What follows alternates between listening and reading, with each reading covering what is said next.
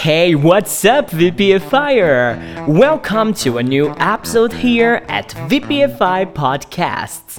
My name is Eduardo Soto, and if you want to know the best English tips I received in the last 24 hours, you're in the right place. My dear friend, get your English notebook or open your virtual notepad because I'll share with you lots of knowledge right now.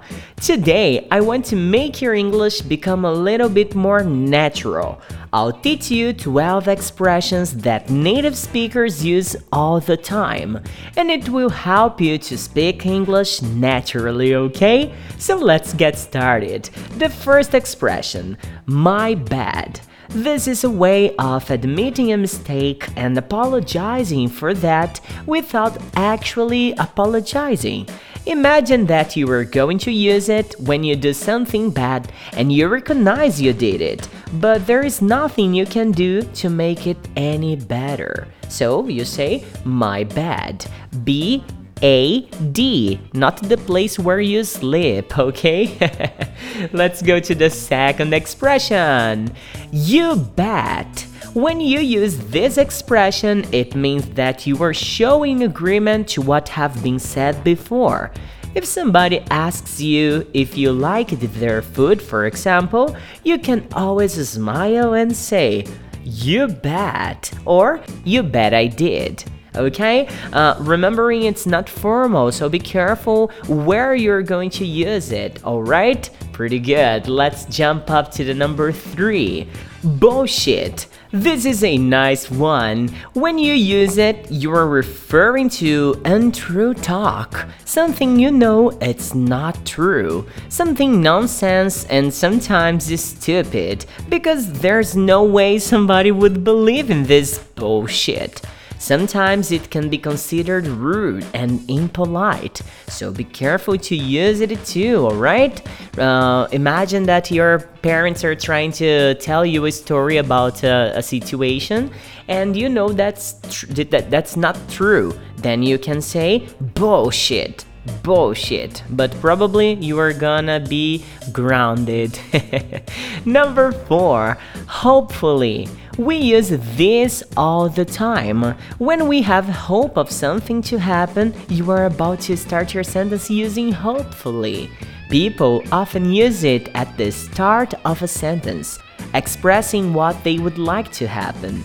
Hopefully, you're enjoying this podcast. Hopefully, you are able to understand all the words I'm speaking, and hopefully, you are going to share our content with your friends, alright? And on and on and on. Okay, let's jump down to the number 5. What a pity! Well, using this expression, you can sound sincere or sarcastic. It will depend on your intonation, right? It means that you you are showing a regret or disappointment about something or an event or even a piece of information like what a pity, she's sick and can't go to the concert with us. You feel sorry for her, but you were going to the concert anyway, right? and the number six, too. Oh, we're getting, we're running out of time here. Be careful. This is a classical for parents, right? If you're a boy, when you leave your house, probably your mom says, Be careful, son. If a girl, be careful, daughter. And if you're a parent, you're the one who says, Be careful, kids. When you're trying to warn people about a possible danger, you can use this expression too. But when this person is face to face with the danger, it doesn't help at all. You have to say, uh, in this case, you have to scream your lungs out, saying, Watch out! this is the expression we use to tell people that they are about to suffer an injury or something even worse, like death. Alright, so watch out! Well, it got me lots of minutes to explain these first 6 expressions, and I won't be able to teach you all the 12 today. My bad, guys. I'll take the Saturday, that is tomorrow, to keep talking about this list and teach you more six natural expressions from the native speakers. When I first started the idea of this episode here, it was supposed to last for about 3 minutes top. And then I started recording this English version. Okay, it was up to 5 minutes top.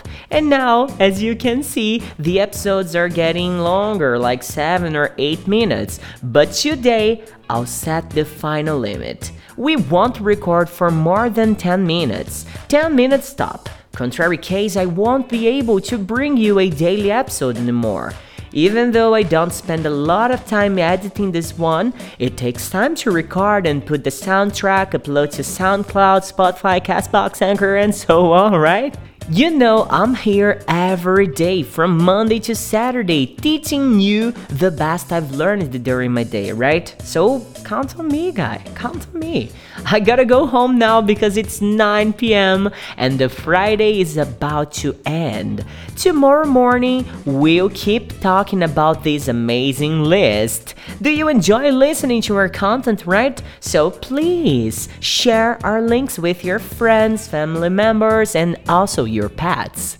Be part of the VPFire army and show them our YouTube channel, our learning platform, and of course, our podcast episodes too. Send me a message on WhatsApp. The number is plus 55 16 997 522487 or on our Instagram at Você Pode Falar Inglês. And keep this in mind, VPFire. A little bit by day and your goal will be accomplished. Eduardo Soto from VPFI out.